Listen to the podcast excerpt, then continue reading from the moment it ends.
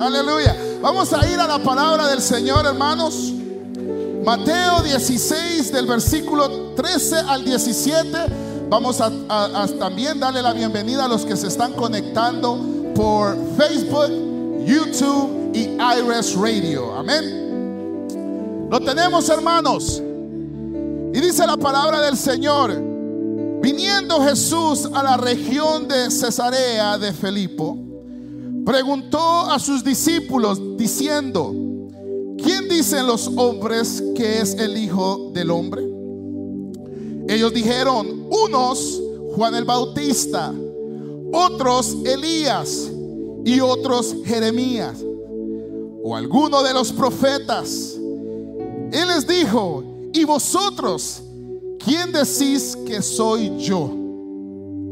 Respondiendo Simón Pedro dijo, tú eres el Cristo, el Hijo del Dios viviente. Entonces respondiendo Jesús, bienaventurado eres Simón, hijo de Jonás, porque no te lo reveló carne ni sangre, sino mi Padre que está en los cielos. Vamos a cerrar los ojos y le decimos, amantísimo Padre, buen Dios todopoderoso.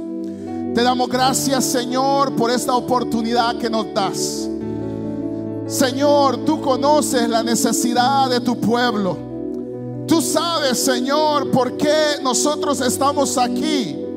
Y es porque tenemos una necesidad de tu palabra. Padre, conforme tu palabra, Señor, comienza a obrar en nuestras vidas. Abre nuestro conocimiento, nuestro entendimiento para poder recibir el consejo que tú tienes para nosotros. Te lo pedimos en el nombre poderoso de Cristo Jesús. Amén y amén. Pueden tomar su asiento en la presencia del Señor. Gloria a Dios, hermanos. Todos sabemos que el día martes tenemos lo que es la enseñanza de la doctrina. Eh, la semana antepasada, el martes, se finalizó lo que era la doctrina de la Trinidad. Y hoy continuamos con esta doctrina que nos ayuda, hermanos, a edificarnos, a hacer nuestra fe más sólida. Y hoy vamos a estar aprendiendo de la deidad de Cristo. La deidad de Cristo. Eh, este versículo que nosotros leemos es una conversación que Jesucristo tiene con sus discípulos. Y hace una pregunta que no solamente es una pregunta para esos tiempos, sino es una pregunta para estos tiempos también. Porque aquí el Señor Jesucristo, sabiendo Él y conociendo Él todos los misterios, todo lo que el ser humano pensaba, no era que él les estaba preguntando porque él tenía una duda de lo que las personas pensaran de él. Si usted se recuerda o ha leído la Biblia, usted se da cuenta que Jesús, aún los pensamientos que los fariseos, que los escribas tenían acerca de él, él los conocía ya.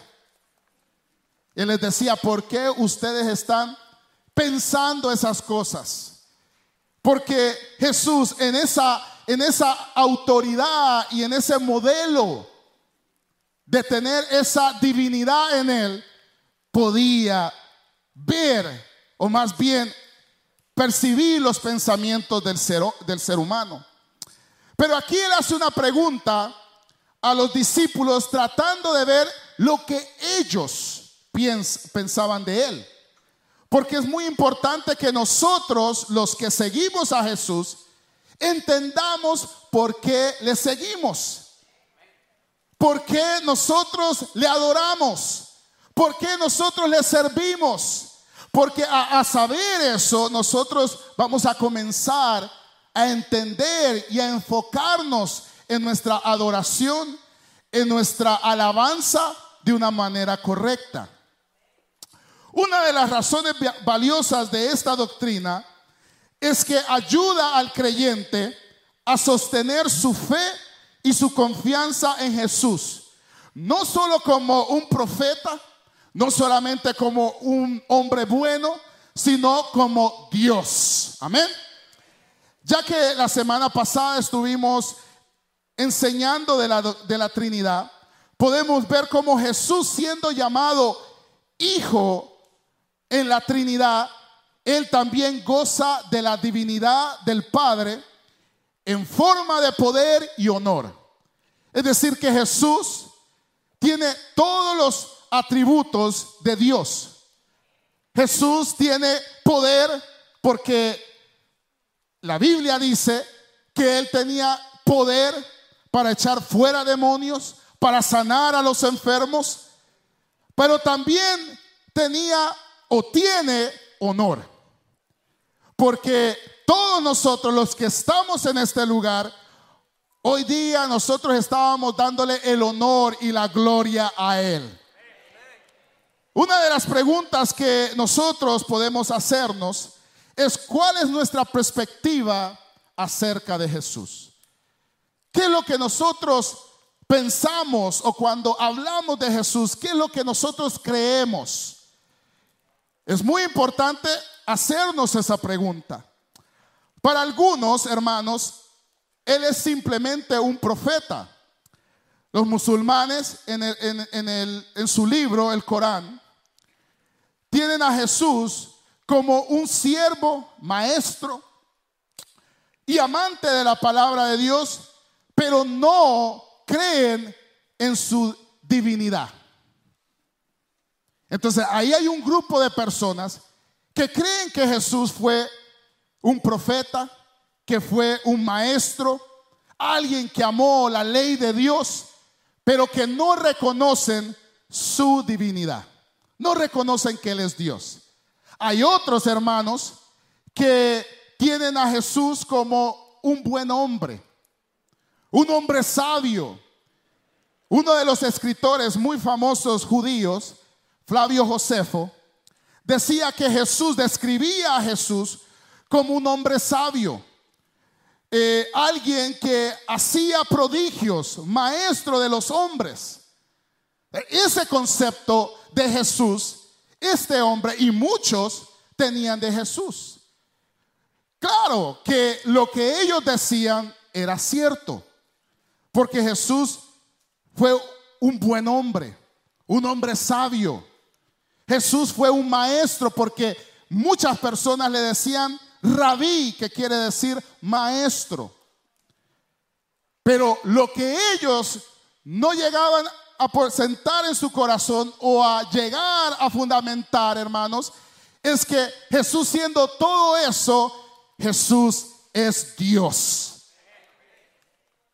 Otros tienen a Jesús como solo hijo. El famoso Gandhi, en su interpretación de Jesús, él decía que Jesús era alguien o lo reconocía él como hijo de Dios. Él reconocía a Jesús como hijo de Dios, pero no lo reconocía como Dios. Y es por eso que Gandhi nunca se entregó a Cristo, porque él creía en otros, en otros dioses falsos. Otros, esto, el otro que yo voy a decir, hermanos, es algo que muchos yo he oído entre nosotros, los latinoamericanos o latinos, que llegan al colmo de llamarle mi colocho. Si no ha oído personas que dicen, no, es que mi colocho es bueno. Aleluya, mi colocho. Me, por, gracias a él me vinieron los, el cheque de los taxes. Hablan de Jesús como si fuera cualquier otra persona. No le tienen ese honor, ese respeto. Y otros que son los judíos y otras personas, tienen a Jesús como un impostor, un charlatán. Algunos judíos, ellos dicen de Jesús que fue un impostor, que trató de engañar y que se hizo pasar como hijo de Dios y es por eso que fue crucificado y se burlan. En todo esto, hermanos, ha llegado al colmo de que personas han hecho películas hablando, riéndose de Jesús, no reconociendo en realidad quién es Él. Y en verdad, hermanos, lo que esto hace en muchas personas es que comiencen a, menospreciar la autoridad y la divinidad de Jesús. Es por eso que la doctrina de la deidad de Cristo nos llevará a darle la honra y el honor como Él se lo merece. Amén. Cuando usted estudia la doctrina de la deidad de Cristo, usted va comenzando a analizar que Jesús no fue otro tipo de persona así regular, que Jesús no es solamente un profeta, que Jesús no solamente fue un hombre sabio, sino que Él es Dios y que Él tiene autoridad para salvar y liberar a las personas. Pero también tenemos que entender cuáles peligros o cuáles son los peligros que aún creyentes puede, le puede suceder. Los peligros que muchos creyentes pueden cometer es no ver a Jesús, el Cristo, como lo que Él es, un Dios soberano. ¿Y cómo es que el creyente puede llegar a tener ese problema? Es porque comienza a vivir una vida sin temor al Señor. Comienza a vivir una vida sin honrar al Señor. Todo lo que hace no es para la gloria del Señor, sino para su propia gloria. Todo lo que él hace es para satisfacer sus deseos y no satisfacer al que reina y vive por todos los siglos. Entonces el creyente puede llegar a ese punto de haber invocado el nombre del Señor, haber entregado su vida a Cristo, pero no entender que aquel que Él se entregó es Señor y dueño de su vida. Y el que llega a entender eso, hermanos, el otro lado, el que llega a entender eso, llega a vivir sabiendo que ya no vive Él, sino Cristo vive en Él.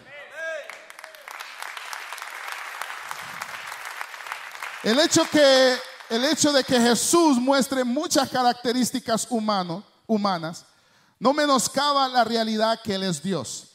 Si usted lee los evangelios, usted se da cuenta que Jesús se cansó, digamos, se sintió cansado y se, se sentó, le dio hambre, porque muchos decían que él era comelón. ¿Cuántos comelones hay aquí? sí, él le gustaba comer. También lloró.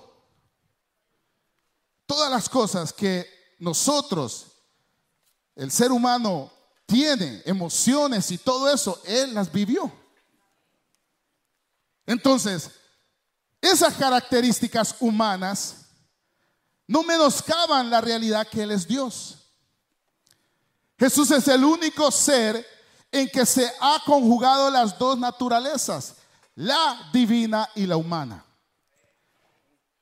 Jesucristo era y es el Hijo Divino de Dios y posee todo el poder y todos los atributos de Dios. A Jesús, un día los discípulos le dijeron, Señor, muéstranos al Padre. Y él le dijo, tanto tiempo tengo que estar con ustedes y no conocen al Padre. Si me conocen a mí, conocen al Padre.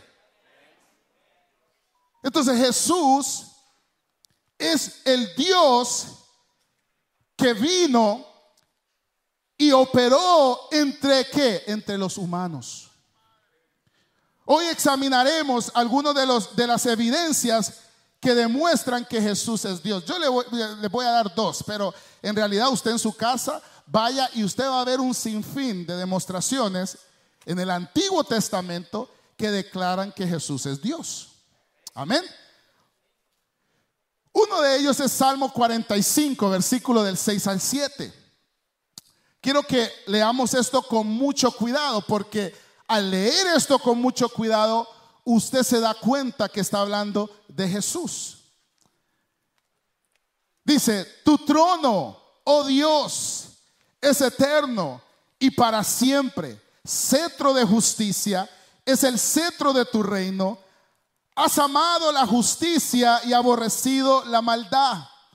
Por lo tanto, te ungió Dios el Dios tuyo con aceite de alegría más que a tus compañeros.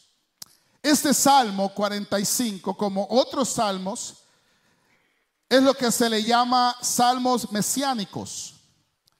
Salmos mesiánicos. También el libro de Isaías se le llama, muchos estudiosos le llaman el Evangelio del Viejo Testamento.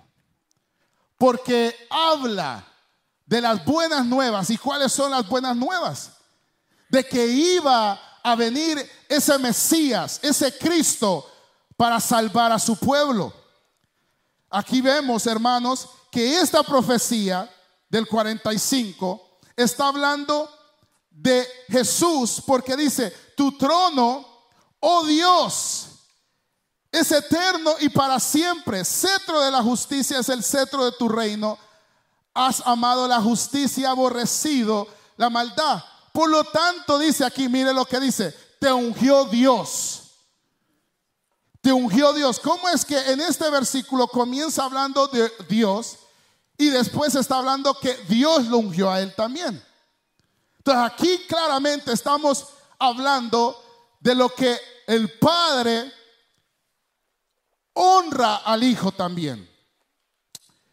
Isaías 9:6 dice, porque un niño nos es nacido, hijo nos es dado, y el principado sobre su nombre, y se llamará su nombre admirable, consejero, Dios fuerte, Padre eterno, príncipe de paz. Este mensaje de esperanza se cumplió con el nacimiento de Cristo, que también estableció su reino. Entonces vemos, hermanos, en estos dos versículos, que son versículos del Antiguo Testamento, que hablan, hermanos, de esa deidad de Cristo, esa, esa autoridad que Cristo tiene. Mateos capítulo 1, versículo 22 al 23. Todo esto aconteció para que se cumpliese lo dicho por el Señor por medio del profeta, cuando dijo, he aquí una virgen concebirá y dará a luz un hijo y llamará su nombre Emanuel, que traducido es Dios con nosotros. ¿Quién fue ese, ese niño? Jesús. Y aquí claramente está diciendo que el nombre Emanuel quiere decir Dios con nosotros. La declaración de las escrituras de decir que Jesús es Emanuel es otra afirmación, hermanos, que Jesús no es solamente un profeta, no solamente es un buen pensador o un rabí, sino que Dios moró entre nosotros los seres humanos. Gloria a Dios, hermanos. Sí, hermanos. Eso, nos debe de alegrar a nosotros. Eso, el hecho de que Dios moró entre los seres humanos, nos debe de traer alegría. Porque mire lo que dice Hebreos 4:15 porque no tenemos un sumo sacerdote que no pueda compadecerse. Esa parte, hermanos, que dice aquí que no se pueda compadecer, digamos, que no tenemos a alguien que intercede por nosotros, que no entienda nuestras debilidades. Digamos, no es como que Jesús se quedó en su trono y solamente está observando, viendo la vida incorrecta, los, los fracasos, las debilidades que nosotros tenemos, los, los, los trabajos contra las luchas con la tentación. Y Él no entienda eso. Él las entiende. Porque recuerda que Él también fue hombre. Y todos, Él dice aquí también, que no se pueda compadecer de nuestras debilidades, sino uno que fue tentado en todo según nuestra semejanza, pero sin pecado. Esa es la diferencia. Que nosotros somos tentados, pero hay veces caemos, hay veces pecamos. Pero Jesús entiende nuestras debilidades, pero también tiene la autoridad para levantarnos, sacudirnos y que nosotros sigamos avanzando en su camino, hermano. Por eso le decía, hermanos, que debería ser una alegría que no tenemos un Dios que no conozca lo que sucede en la vida. Él lo conoce muy bien. Él entiende la debilidad suya en este momento. Él entiende los problemas que usted a veces afrenta y que no se los cuenta a nadie, pero Dios lo sabe. Porque Jesús fue menospreciado como muchos de nosotros hemos sido menospreciados. Sus propios hermanos de Jesús no lo querían. Él también pudo ver cosas que la gente hacía en contra de él hablar en contra de él. Miren, no solamente hablar en contra de él, pero también experimentar y saber que la gente estaba tratando de matarlo. Pero eso, ese sentir, él lo vivió, como dicen, en carne propia, pero sin pecado. Por eso Él tiene autoridad de decirnos que nosotros amemos a nuestros enemigos. Por eso, porque Él lo hizo, porque Él lo amó a usted y a mí, que éramos su enemigo. Y ahora nosotros, dice la Biblia, que estamos sentados en lugares celestiales por su divina misericordia, hermanos. Gloria a Dios, hermanos. No, eso, eso hermanos es para que usted salte, brinque. Sí, imagínense que usted y yo éramos enemigos de Dios. Enemigos. Pero que Él tuvo misericordia de nosotros. Y que ya no somos enemigos. Ahora lo que somos, ¿qué dice la Biblia? Nos ha dado el privilegio de llamarnos hijos de Dios.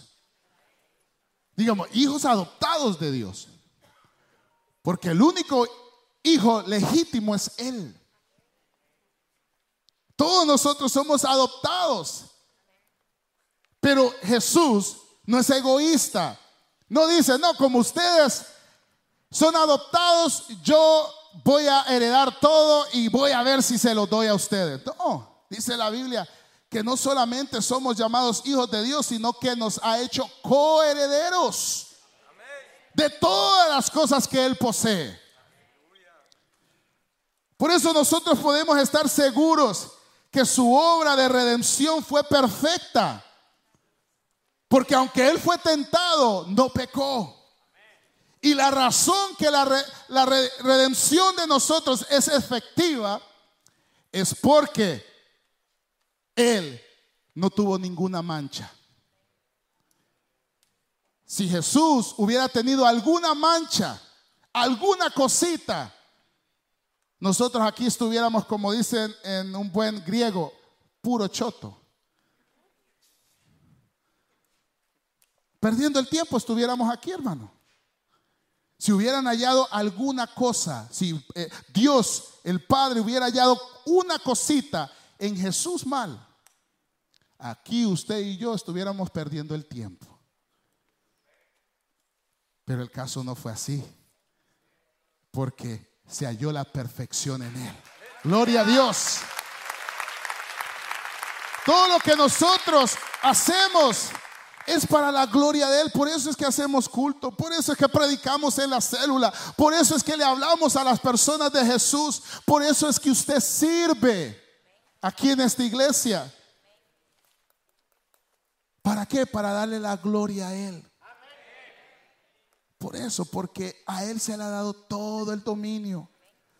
Colosenses 1 del 16 al 17 dice, porque en Él fueron creadas todas las cosas, las que hay en los cielos y las que hay en la tierra, visible e invisible, sean tronos, sean dominios, sean principados, sean potestades, todo fue creado por medio de Él y para Él y Él es antes de todas las cosas y todas las cosas en Él subsisten.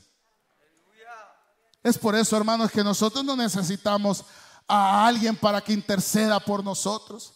Usted no necesita una pulserita de buena suerte, no necesita la patita del, del, conejo para que le venga más dinero. Usted no necesita nada de eso. O poner una hebilla ahí de caballo en la puerta para que los malos espíritus no entren. Usted no necesita nada de eso. Usted solo necesita poner su mirada en Cristo. Y Cristo será suficiente. Es por eso que leí esta porción, hermanos, donde Jesús le pregunta a sus discípulos, eh, ¿qué, piensa la gente de mí? Y mire la respuesta de ellos, de, de la mayoría de todos ellos. Le, mencionaron, le mencionaron personas de calidad, porque le mencionaron a Juan el Bautista en Mateo 16, 13 al 14. Le, dijeron, algunos dicen que eres Juan el Bautista. Que aún Herodes estaba nervioso porque como Herodes ya le había partido la cabeza a Juan el Bautista, pensaba que había revivido. Entonces, pero Juan el Bautista, dice la Biblia, el Señor dice que desde los hombres que salen de mujer, no hay uno como él. Entonces no era una persona, cualquier persona. Pero también unos decían que, otros dicen que Elías, uno de los profetas que, que manifestó la gloria de Dios de una manera sobrenatural, que hizo milagros. Otros dicen Jeremías. Y otros dicen, y otros dicen algunos de los profetas. Pero aquí era donde Jesús quiere que nosotros entendamos lo que Él es para nosotros. Porque Él les dice, ah, ¿y ustedes qué piensan? Y vino alguien que es Simón Pedro, dijo, tú eres el Cristo, el Hijo del Dios viviente. Y entonces respondió Jesús, bienaventurado eres Simón, hijo de Jonás, porque no te lo reveló carne ni sangre. Digamos, esto no fue algo que que él solo lo hizo como, impulso humano. Porque para decir esas palabras, digamos, usted tenía que tener mucho cuidado. Porque para los judíos hasta el día de hoy decir que usted es hijo de Dios es una blasfemia.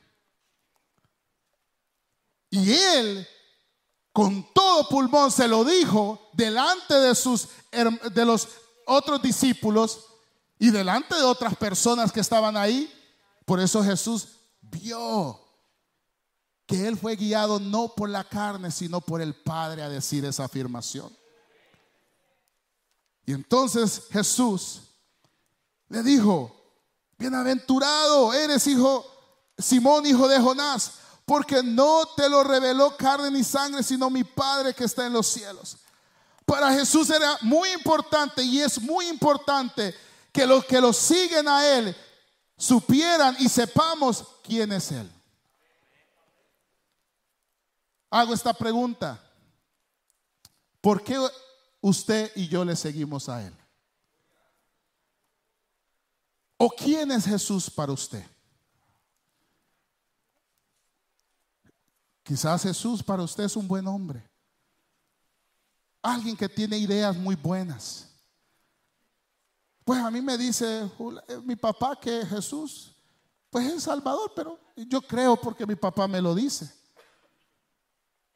¿Cuál es su idea de Jesús hacia usted personalmente? No mire al que tiene a su lado, él quizás piensa que Jesús, él quizás le dice mi colocho.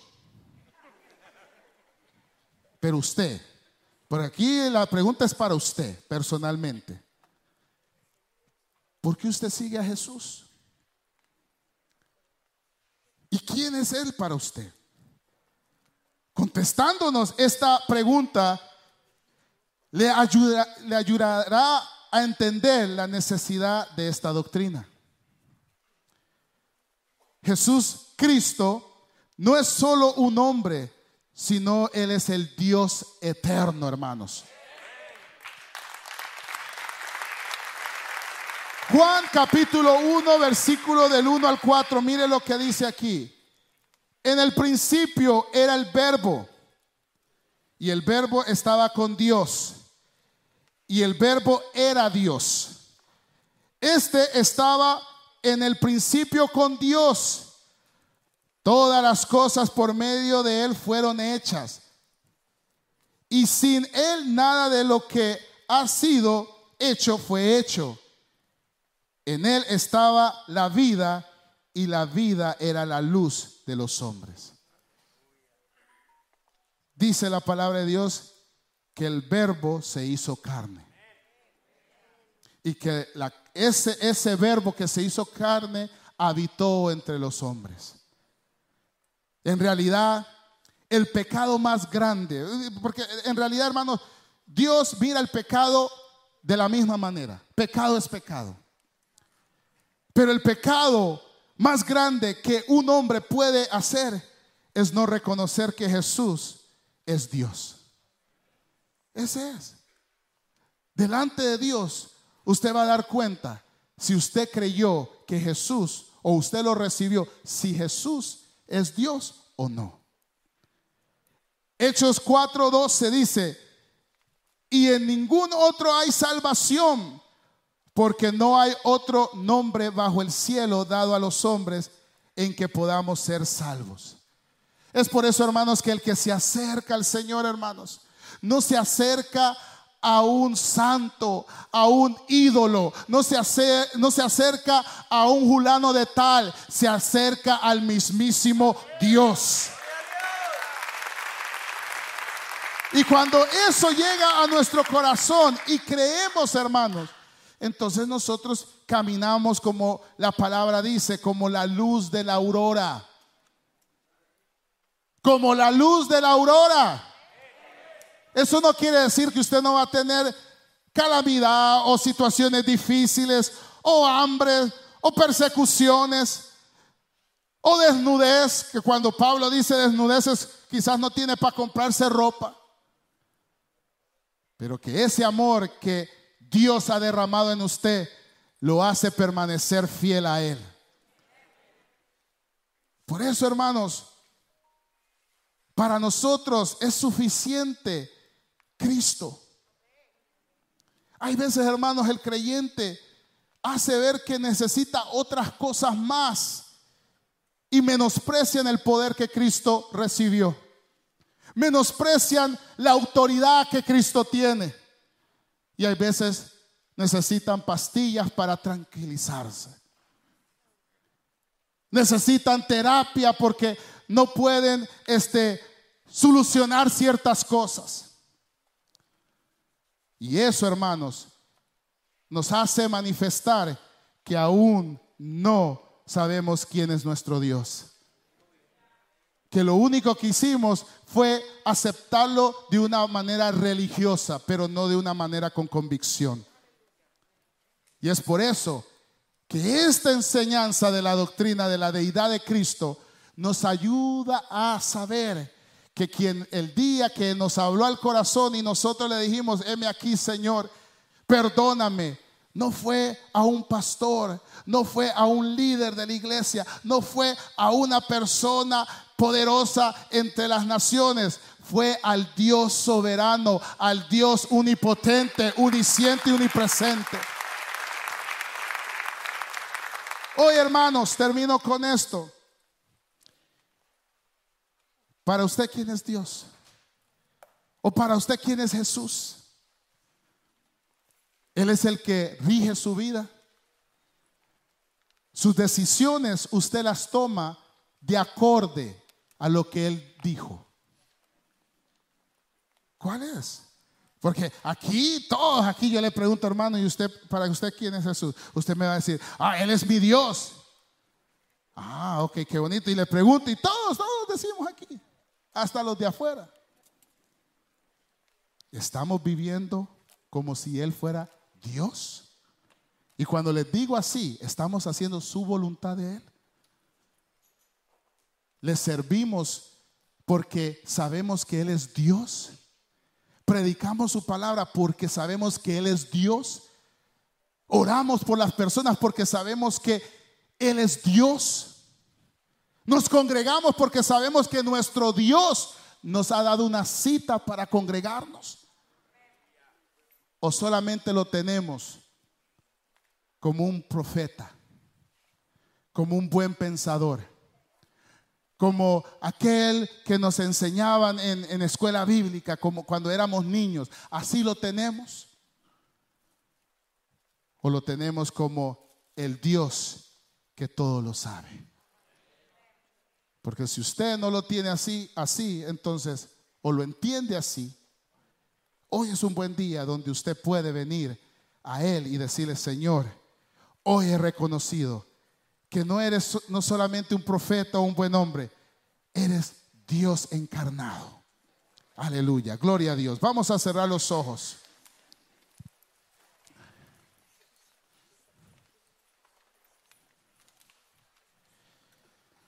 Este es un buen momento donde podemos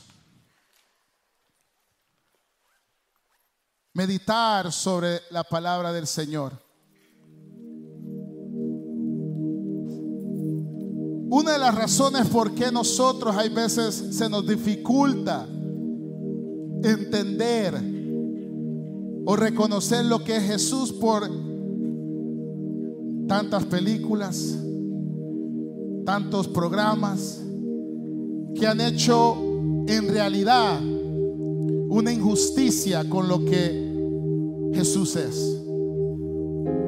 Usted cuando cierra sus ojos, usted lo único, la única imagen que tiene de Jesús es la de ese cuadro que tenía su abuelo o su mamá en la casa. Un cuadro que le hace una injusticia a lo que él es. Pero Dios está más interesado que usted lo conozca. Que conozca que Jesús es el soberano Dios. Que Él se le ha dado toda autoridad. En todas las naciones, todos los reinos se le han entregado a Él. Para Él reinar y conquistar no hay nadie que puede perdonar pecados, solamente Jesucristo.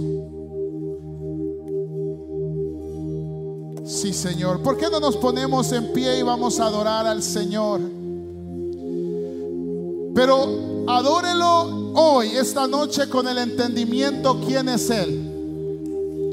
¿Quién es, quién es el Señor Jesús? Cierre sus ojos y levante sus manos. Sí, Señor. Aleluya.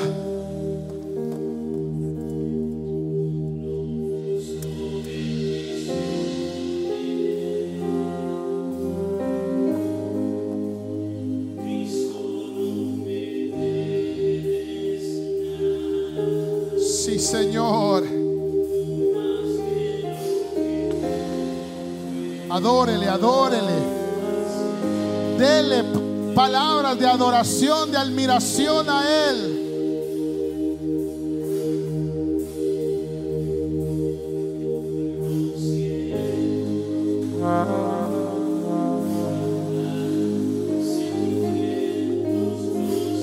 Sí, Señor, lo sentimos.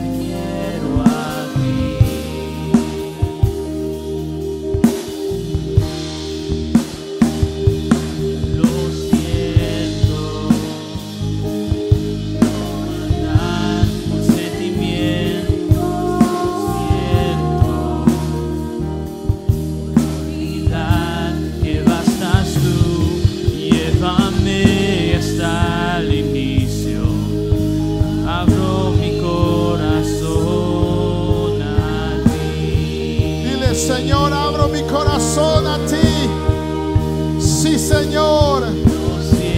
Lo siento, Señor. Si he andado por sentimientos. Sí, Señor amado. Por olvidar que solamente bastas. Llévame, Señor, al sacrificio. Sí, Señor.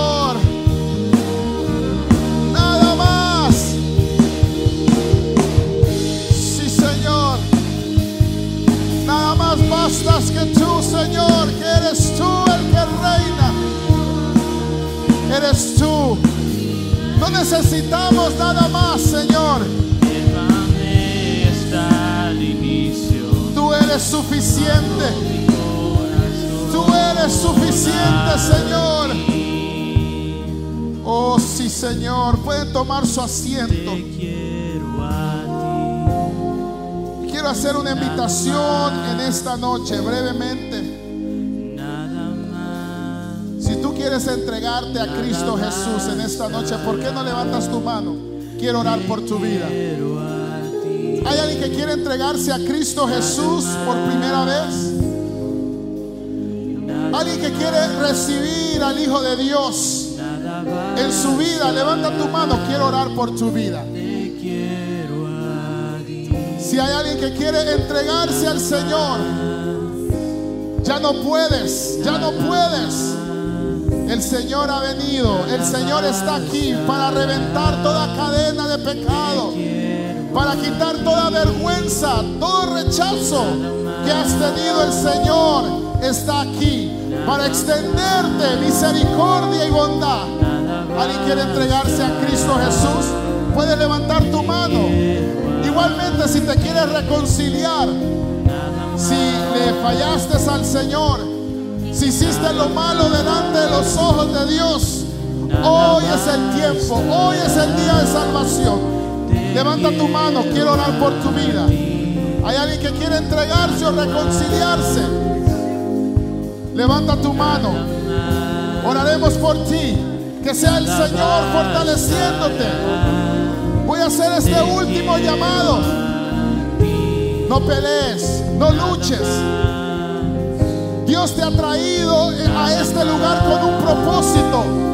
Y el propósito es de irte con Él en tu corazón. ¿Quieres entregarte a Cristo Jesús? Levanta tu mano. ¿Quieres reconciliarte? Igualmente. Quiero orar por tu vida. Ven. Que el tiempo se acaba. Pero si no lo hay, vamos a ponernos en pie y vamos a adorar, seguir adorando al Señor. Si los que están conectados quieren entregarse al Señor, ahí está el número de teléfono donde puede llamar para que mis hermanos puedan orar por su vida. Pero nosotros la iglesia estaremos adorando al que vive, al que reina por los siglos de los siglos. Adórale entendimiento, con razonamiento, que solo basta Él.